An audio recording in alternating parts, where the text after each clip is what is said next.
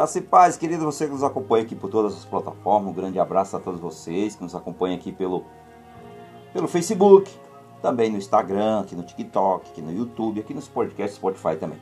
São muitas mídias aqui.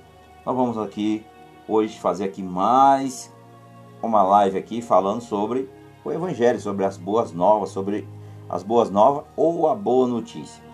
Quantas vezes, amados, somos questionados que, é o evangelho? O que significa? Qual é o significado do evangelho? Então, vem aquela pergunta na mente de muitas pessoas que não conhecem. Muitas vezes já estão na igreja há tempo, muitas vezes nunca foram numa igreja evangélica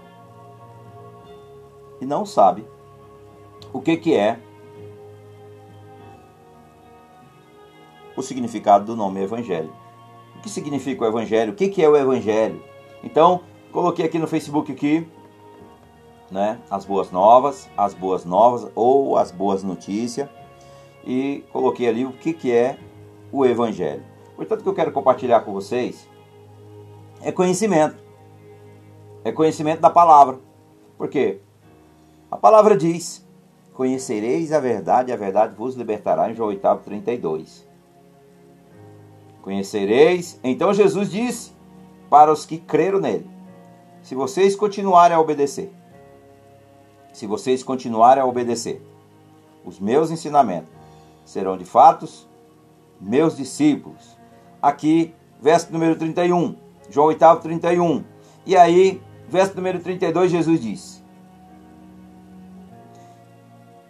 E, conhecer, e conhecerão a verdade, e a verdade os libertarás. Portanto, quero começar aqui com esses dois versículos. Quero começar aqui com esses dois versículos. Para nós meditarmos um pouquinho hoje falar nesse tema. Você acompanha esse vídeo aí até o final. Você que nos acompanha aqui até o final para você entender e para você ser cheio da plenitude de Deus. Porque é conhecendo a verdade, irmãos, é a verdade que nos liberta. Portanto, hoje o nosso tema de hoje é o que o que é o evangelho. Portanto, eu quero aqui começar primeiramente o que é o evangelho e qual é o seu significado. vou começar logo por aqui, para nós chegarmos até o final para falar sobre o evangelho. Portanto, Jesus deixou aqui: Conhecereis a verdade, a verdade vos libertarás. E quantas vezes as pessoas citam esse versículo? Mas que verdade! Que verdade é essa que tanto nós ouvimos falar? Portanto, o que eu quero compartilhar com vocês é: o Evangelho é uma das palavras mais utilizadas entre os cristãos, querido. Com certeza, a gente ouve muito isso em pregação. Não é verdade? A gente ouve muito isso. Mas apesar disso, queridos, muitas pessoas não sabem exatamente o seu conceito, não sabem.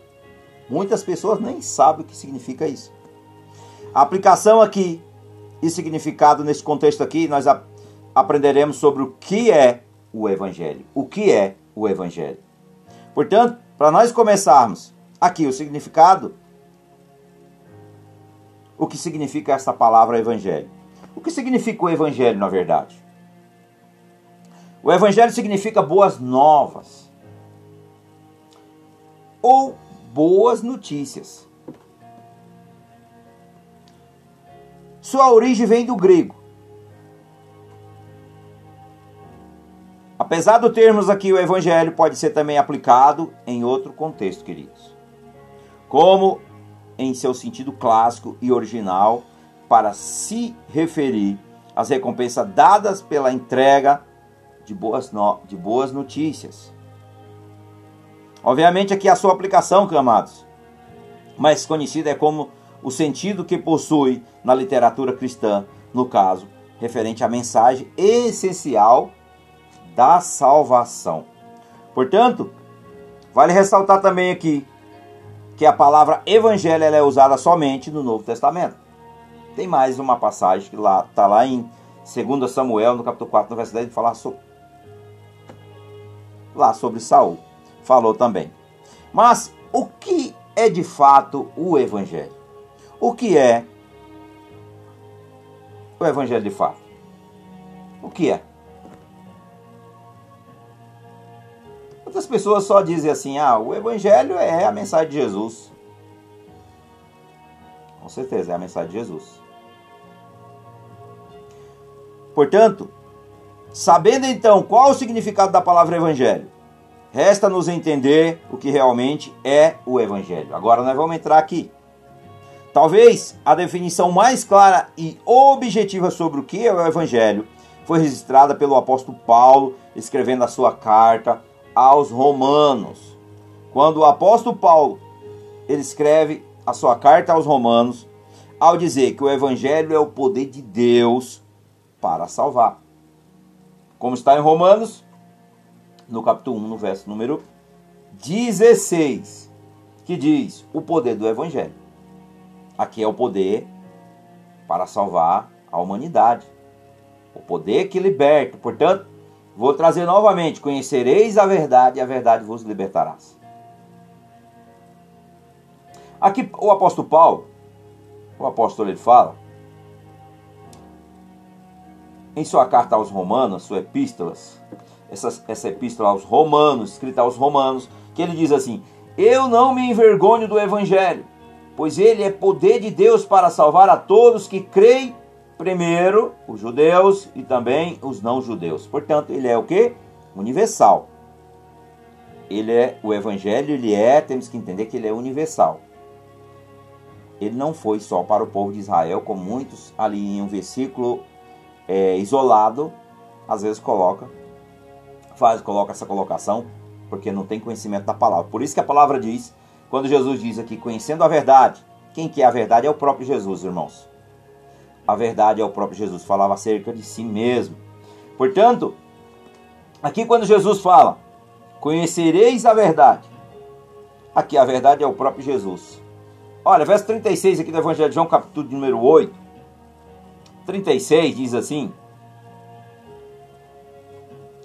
Se o Filho os libertar, vocês serão, de fato, livres. Portanto, nós devemos conhecer a Cristo através da Sua palavra, porque Ele é a própria palavra, revelou-se em carne, ou seja, se fez carne, habitou no meio de nós.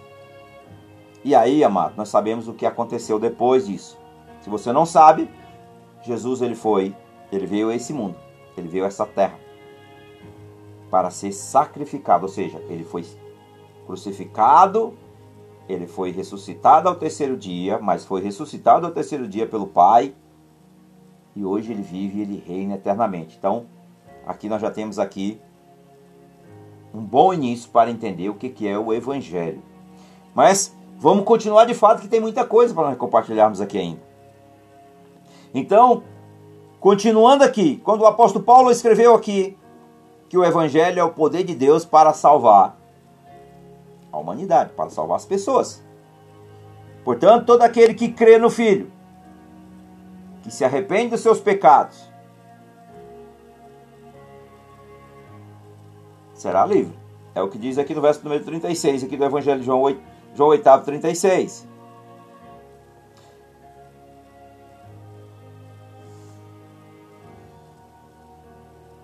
Então, amados, em outras palavras aqui também, o que o apóstolo Paulo está dizendo aqui, a carta aos Romanos, no capítulo 1, no verso número 16, aqui, aqui o apóstolo está dizendo é que o evangelho é o próprio evento de Cristo, ou seja, ele é o próprio Jesus.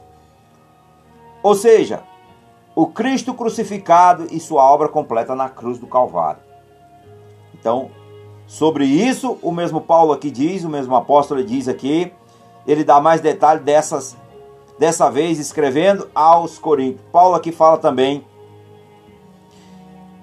que é pelo evangelho que nós somos salvos, pois o evangelho é a mensagem de que Cristo morreu por nossos pecados, segundo as escrituras sagradas, e que foi também sepultado e que e também que ressuscitou ao terceiro dia, segundo as escrituras, como diz aqui em 1 Coríntios, no capítulo 15, do verso 1 ao verso de número 6.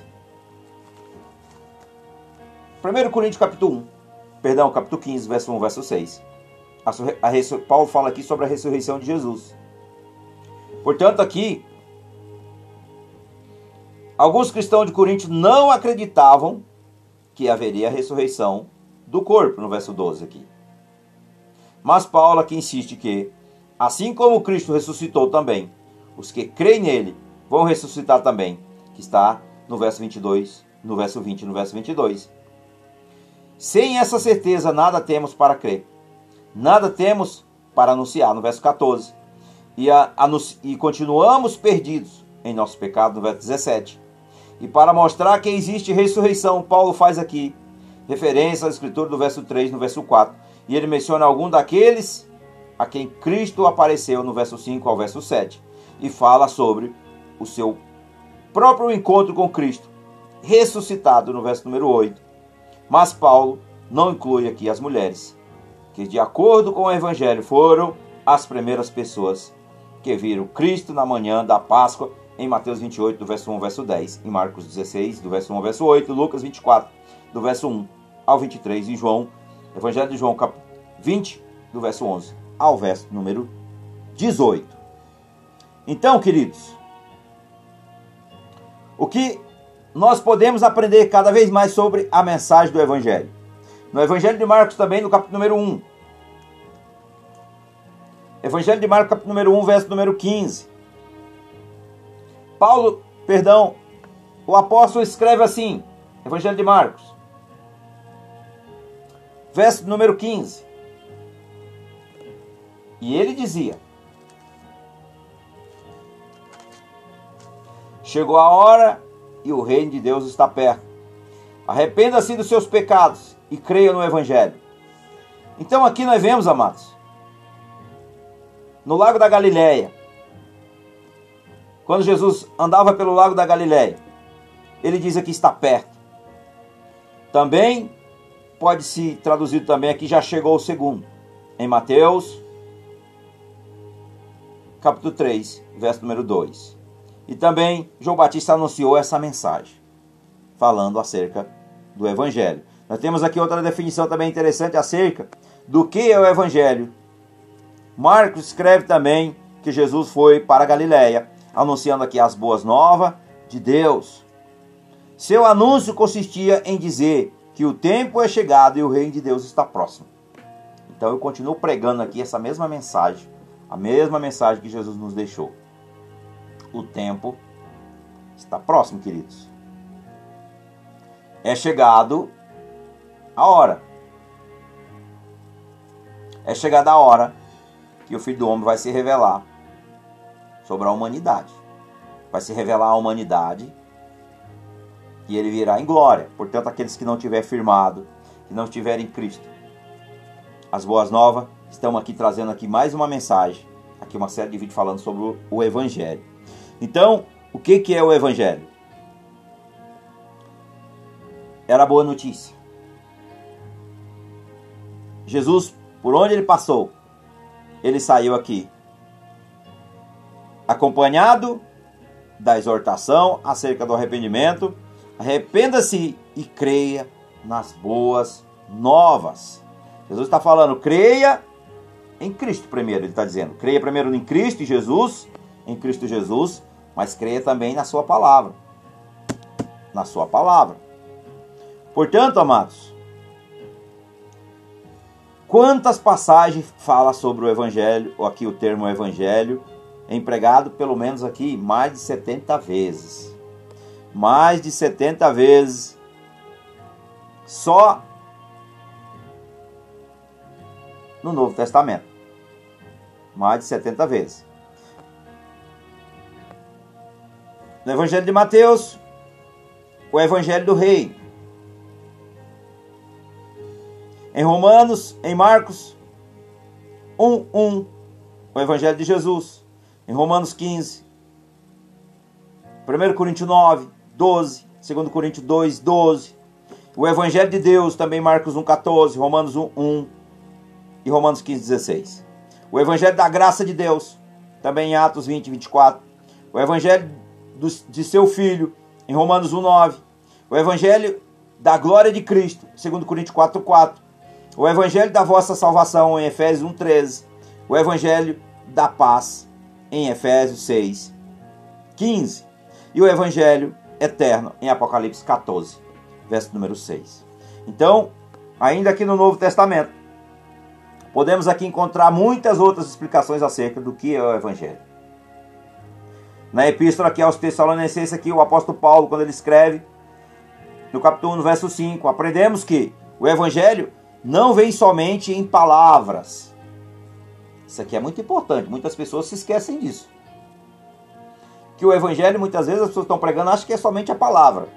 É muito mais do que isso. Quem não conhece, o evangelho, ele vem em palavra, mas é em poder.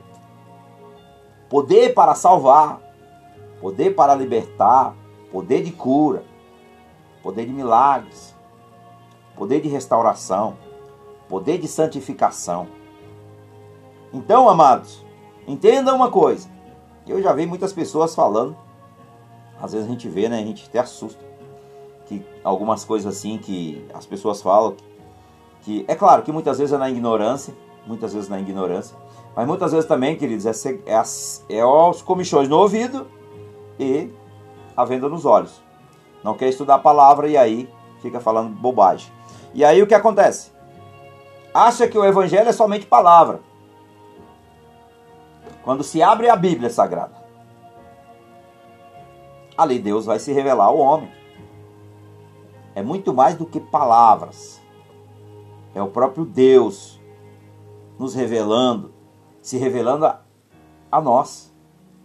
Portanto, quando nós abrimos a nossa palavra, a Bíblia, quando nós abrimos, o poder de Deus também vai operar através dessa palavra. Como assim? Por quê? Mas também em poder. Ou seja, o evangelho não é somente em palavras, temos que entender. Muitas vezes já vi pregadores falando aí, já ouvi, não quero aqui, tipo, dizer que, que eu tenho alguma coisa contra as pessoas, que às vezes as pessoas levam em para o particular, como se a gente estivesse criticando elas. Estou falando que a citação está errada. Quando você fala que é somente a palavra. Palavra e em poder.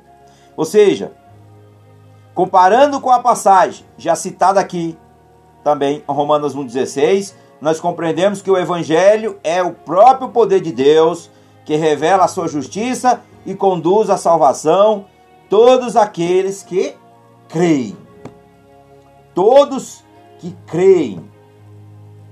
Então aqui também Paulo também ele escreve o apóstolo escreve também. O apóstolo Paulo escreve a Timóteo e e aqui ele refere-se aqui ao evangelho como um tesouro sagrado. Como está em 1 Timóteo no capítulo 1, no verso número 11. Aqui o apóstolo ainda declara que o evangelho é a palavra da verdade, como está também em Efésios 1:13. E está oculto dos incrédulos. Em 2 Coríntios, no capítulo 4, no verso 3 ao verso 4, está oculto aos incrédulos. É dessa forma, irmãos. Não podem receber porque estão nas trevas. É isso. Já está, o mundo já és do maligno. Então, os quais pedem sinais, olha só. Preste atenção, irmãos. Os quais pedem sinais miraculosos ou procuram alguma sabedoria que possa prová-lo. Por isso, aqui o apóstolo diz que o evangelho é escândalo para os que buscam sinais e loucura para os que buscam provas racionais. Ele escreve na sua primeira epístola aos Coríntios, no capítulo de número 1, verso número 23, carta de Paulo aos Coríntios. Então, o evangelho também, queridos, está no Antigo Testamento. O Evangelho e o Antigo Testamento. Como assim? O Evangelho não é só os quatro Evangelhos? Há uma confusão na mente humana, né? É, irmãos. Se nós não formos estudar e buscar o direcionamento de Deus, nós vamos permanecer cegados. Por isso que quando Paulo pregava,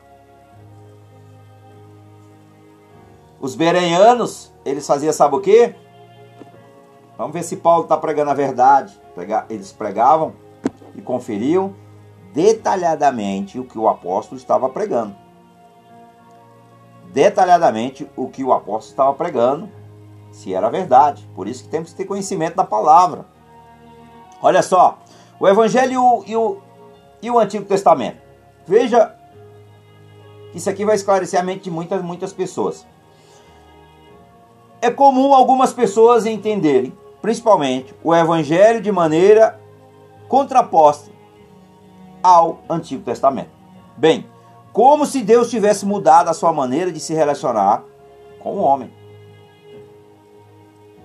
Com o homem. Esse tipo de interpretação é equivocada, queridos. E acaba afrontando a coerência das escrituras, da escritura em si. Como assim? O evangelho deve ser o quê? Deve ser entendido como um cumprimento da promessa central do Antigo Testamento. Vamos lá. O evangelho deve ser entendido como, como o cumprimento da promessa central do, do Antigo Testamento. O próprio Jesus aqui ele nos ensina, amados. O próprio Senhor Jesus aqui ele nos ensina. E aqui ele diz: a entender dessa forma. Em várias passagens aqui, Jesus identifica as profecias registradas no Antigo Testamento como uma descrição de seu próprio ministério. Do seu próprio ministério. Em Marcos 11, no capítulo número 11, vou pegar aqui, Evangelho de Marcos, no capítulo número 11, no verso 2 ao verso 5. Olha o que o Senhor diz. 11 do verso 2 ao verso 5. Com a seguinte ordem: Vão até o povoado que fica ali diante, ali diante. Logo que vocês entrarem lá, encontrarão preso um jumento. Evangelho de Marcos. Perdão, pulei aqui. Falei Marcos, é Mateus. Perdão. Marquei errado aqui, queridos. Foi mal. Perdão. Evangelho de Mateus, capítulo número 11. Perdão. Tinha marcado aqui errado. Vamos lá. Evangelho de Mateus, capítulo de número 11, verso número 2 ao verso número 5. Olha só. João Batista estava na cadeia. E quando ouviu falar do que Cristo fazia, mandou que alguns dos seus discípulos fosse perguntar a ele: O Senhor é aquele que ia chegar ou devemos esperar outro? Verso número 4. E Jesus respondeu: Voltem e contem a João o que estão ouvindo e vendo. Verso 5: Diga a ele que os cegos veem, os coxos andam, os leprosos são curados, os surdos ouvem e os mortos são ressuscitados. E os pobres recebem, recebem o evangelho. Aleluia, Senhor. Louvado seja o nome do Senhor. Então aqui Jesus mandou um recado para João Batista. Foi assim. E também Lucas, no capítulo 4, Lucas no capítulo 4, 16 ao 21, quero meditar também. Lucas, deixa eu pegar aqui, capítulo 4. Lucas capítulo número 4, do verso 16 ao verso número 21.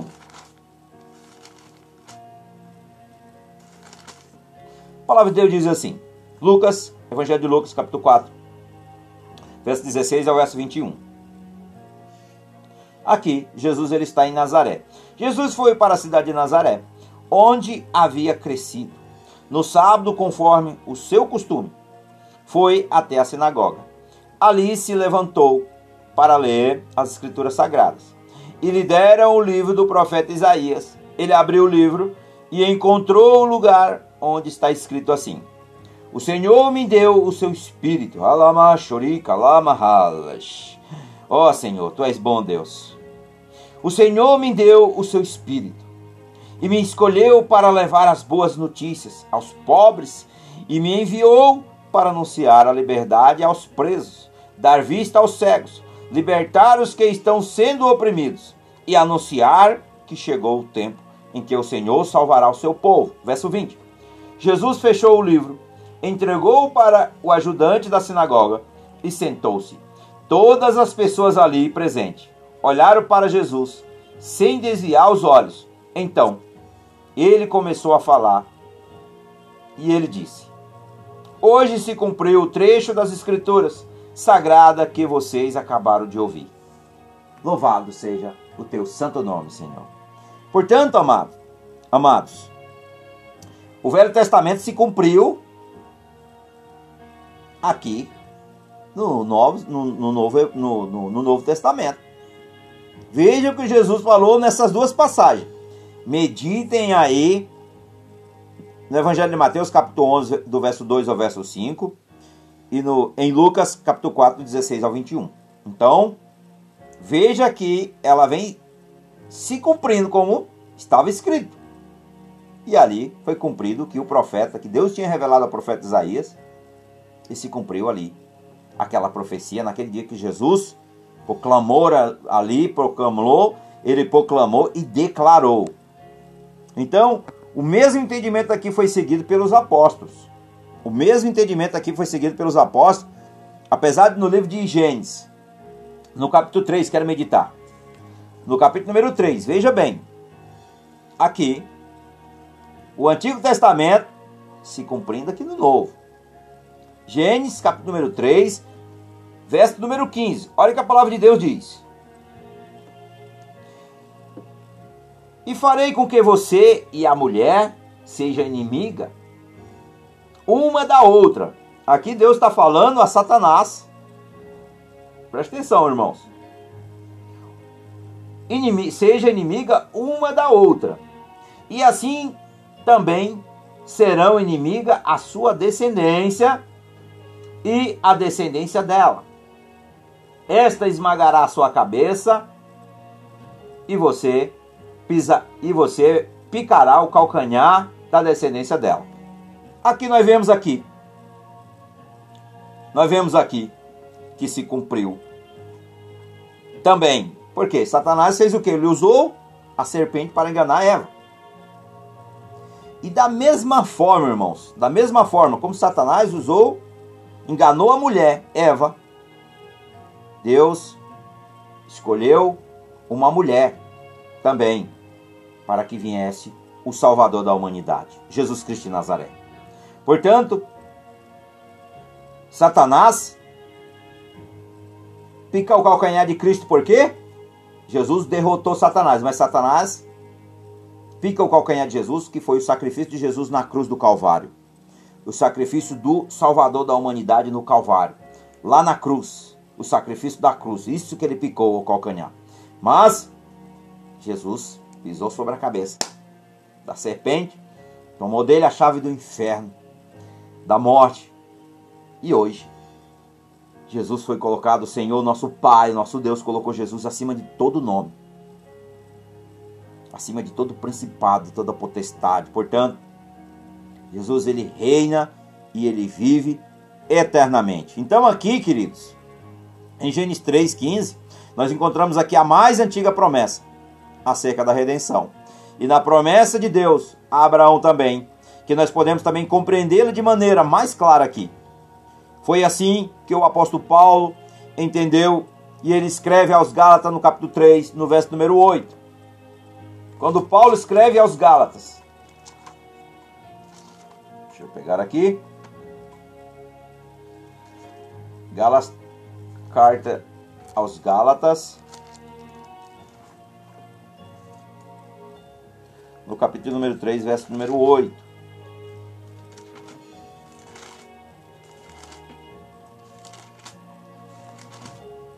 capítulo 3, verso número 8 da carta aos Gálatas. Carta de Paulo aos Gálatas, do apóstolo Paulo, olha que diz: Antes que isso acontecesse, as escrituras viram que Deus ia aceitar os não-judeus por meio da fé. Por isso, antes de chegar o tempo, elas anunciarão as boas notícias a Abraão, dizendo: Por meio de vocês, por meio de você, Deus abençoará todos os povos. Então aqui começou. Começou, queridos. Começou se cumprindo tudo aquilo que o Evangelho de Cristo se cumpre em nós e vai permanecer. Portanto, ele aqui ressalta com o Evangelho como o evangelho ele foi pregado primeiramente a Abraão. O evangelho foi pregado primeiramente a Abraão. Então o evangelho existe desde a origem, desde o Bereshit, desde a origem, desde o início. Desde Gênesis, que é o início. O início. E aí o evangelho foi pregado para Abraão. Ele ressalta aqui que o evangelho foi pregado primeiramente a Abraão. Aqui Paulo se refere à seguinte promessa: Em ti serão abençoadas todas as nações, está aqui em Gênesis 12, no capítulo número 12, verso número 3, também está no capítulo 18, verso 18, também no capítulo 22, no verso número 18. Então, no decorrer do próprio capítulo 3 aqui de Gálatas, Paulo aqui ele explica que qual deve ser a maneira correta de interpretar essa mensagem. A bênção citada na promessa é a justificação pela fé, e a expressão em ti refere-se ao próprio Jesus, ao próprio Messias. Ou seja, a semente da mulher, descrita no texto de Gênesis. Esse princípio fica claro quando entendemos que a expressão todas as nações referia-se a algo ainda futuro. Sobre isso, o próprio Paulo inclui dizendo: Assim também as promessas foram feitas a Abraão e aos seus descendentes. A Escritura não diz aos seus descendentes, como se falando de muitos, mas ao seu descendente, dando ao entender que se trata de um só, isto é, Cristo Jesus, o Salvador da humanidade em Gálatas 3, no verso de número 16. Porque Deus fez as suas promessas a Abraão e aos seus descendentes. Quando as escrituras dizem que Deus fez as suas promessas a Abraão e à sua descendência. Ela, elas não querem dizer que se trata de muitas pessoas, mas de uma só. Isto é, Cristo Jesus, o Salvador da humanidade. Amém, irmãos? Louvado seja o nome do Senhor por toda a antiga dispensação aqui. O Evangelho também foi anunciado, porém, foi por meio da morte e ressurreição de Cristo que a mensagem se tornou mais explícita. E aí, Paulo também, ele fala aqui na carta aos Gálatas sobre. Paulo também fala aqui sobre Paulo fala aqui sobre o outro evangelho. Que outro evangelho? Às vezes tem que ficar atento. Porque olha o que o apóstolo Paulo diz. Ele diz: Desde os tempos apostólicos, muitas, muitas tentativas de distorcer o evangelho. Distorcer o evangelho genuíno foram feitas com o objetivo de contaminar a igreja. Então aqui é as chama de Satanás lançando para confundir o verdadeiro evangelho para tentar cada vez mais. Por isso que estão tentando mudar a Bíblia. Tem alguns países aí que já estão mudando a Bíblia. Então, justamente isso aqui é o joio no meio do trigo, é a vedaninha no meio da plantação. Então, o que acontece? Para tentar distorcer a verdade, irmãos. Então, continuando aqui.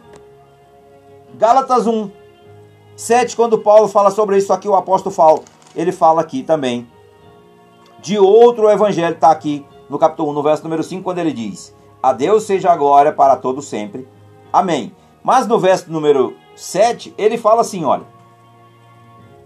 Na verdade, não existe outro evangelho. Porém, eu falo assim porque há algumas pessoas que estão perturbando vocês, querendo mudar o evangelho de Cristo. E ele fala também aqui aqui.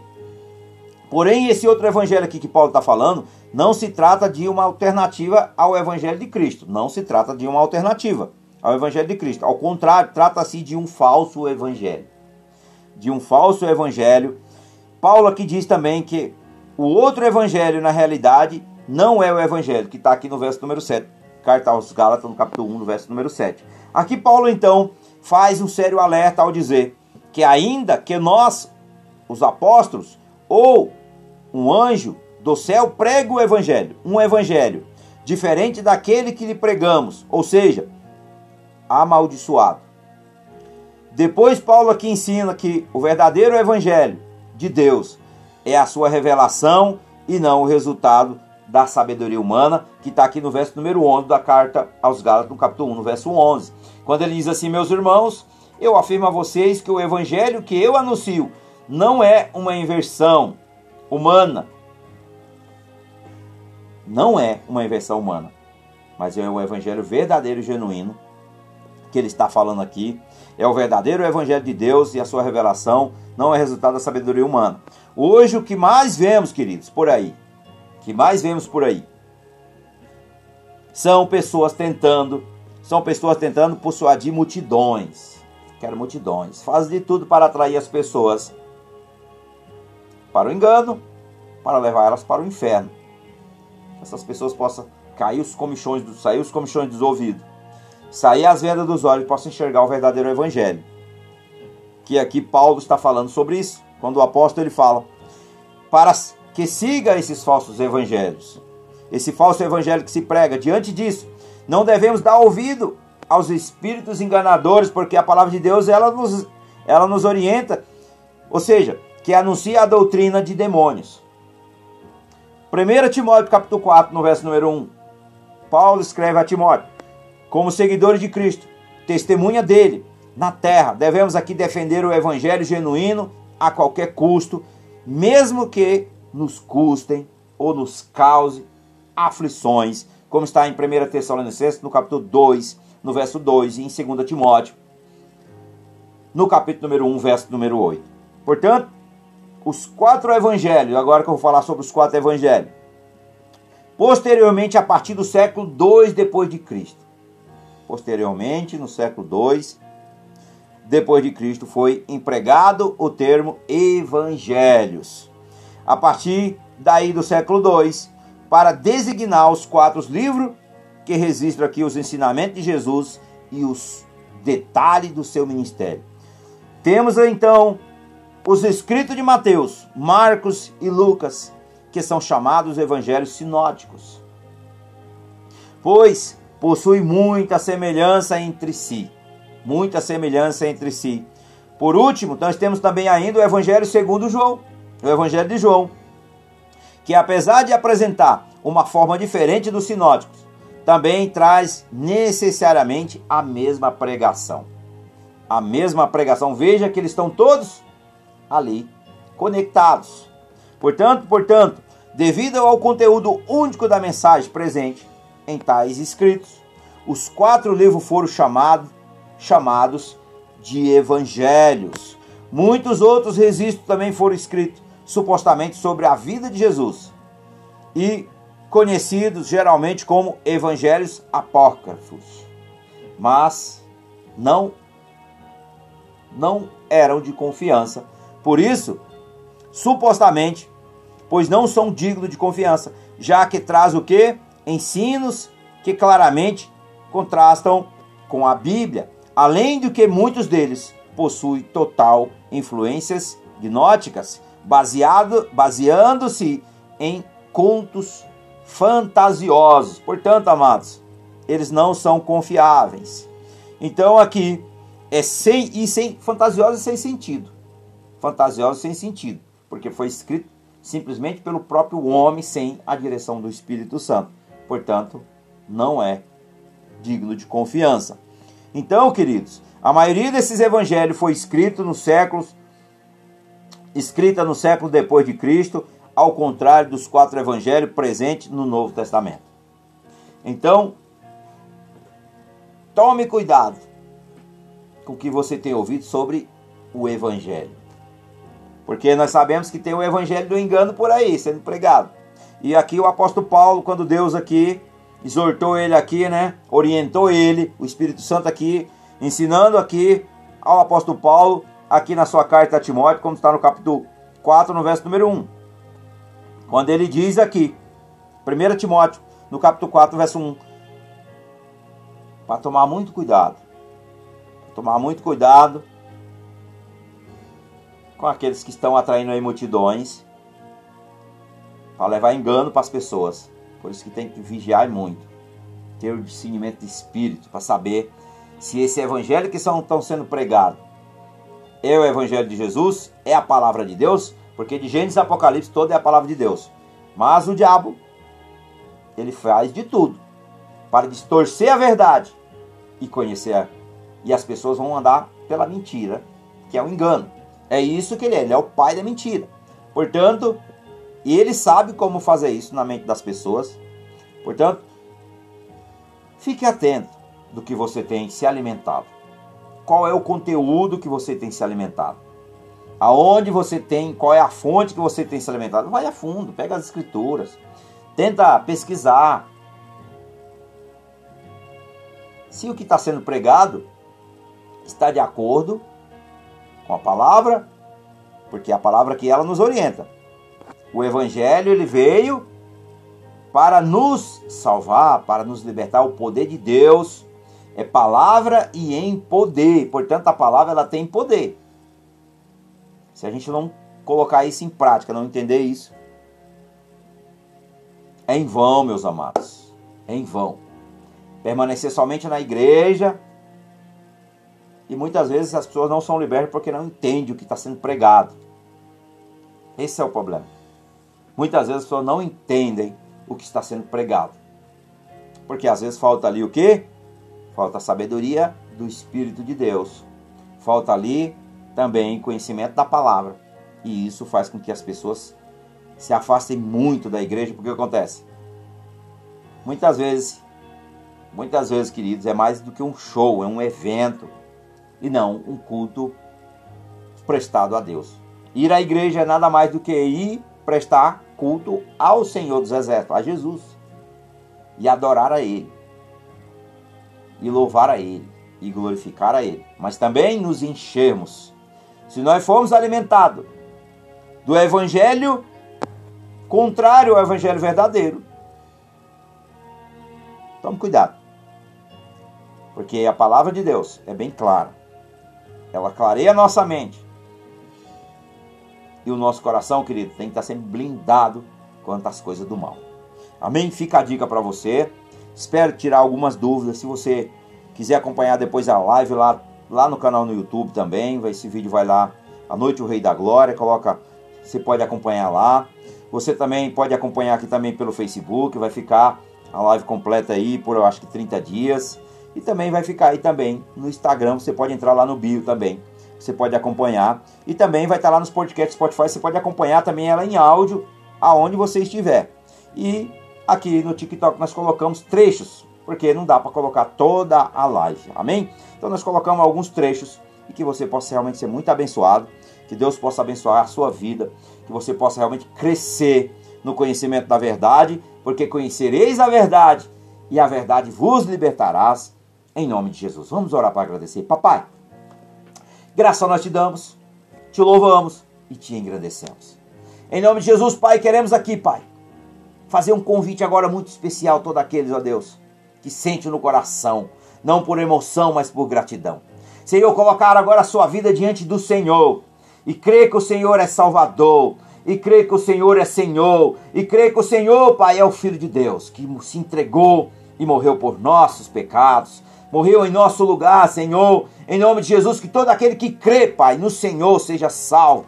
Foi você que crê, você diga amém. Eu creio que Jesus é o Filho de Deus. Eu creio que ele foi crucificado, ele foi ressuscitado ao terceiro dia e que hoje ele vive e ele reina eternamente. E assim nós somos salvos, porque esse é o poder da palavra, esse é o poder do Evangelho. Em nome de Jesus, Pai. Perdão, queridos. Em nome de Jesus, Pai. Esse é o poder de Deus operando em nós. Em nome de Jesus, que cada um, Pai, que aqui se arrependa hoje dos nossos pecados, confessamos que nós somos pecadores e que nós se voltamos para Ti. Abrimos o nosso coração para o Senhor e que a Tua palavra, Senhor, tem poder para transformar. O poder do Senhor tem poder para nos salvar e nos libertar de todo mal. Em nome de Jesus, papai, nós louvamos a Ti, nós te agradecemos e nós já bendizemos o Teu santo nome. Em nome de Jesus. Amém, Senhor, e amém que o grande amor de Deus e a graça do nosso Senhor Jesus Cristo de Nazaré e a doce consolação do Espírito Santo estejam não somente conosco hoje, mas para todos sempre você digam amém. Que Deus te abençoe e que Deus te guarde em nome de Jesus. Aleluia, Senhor.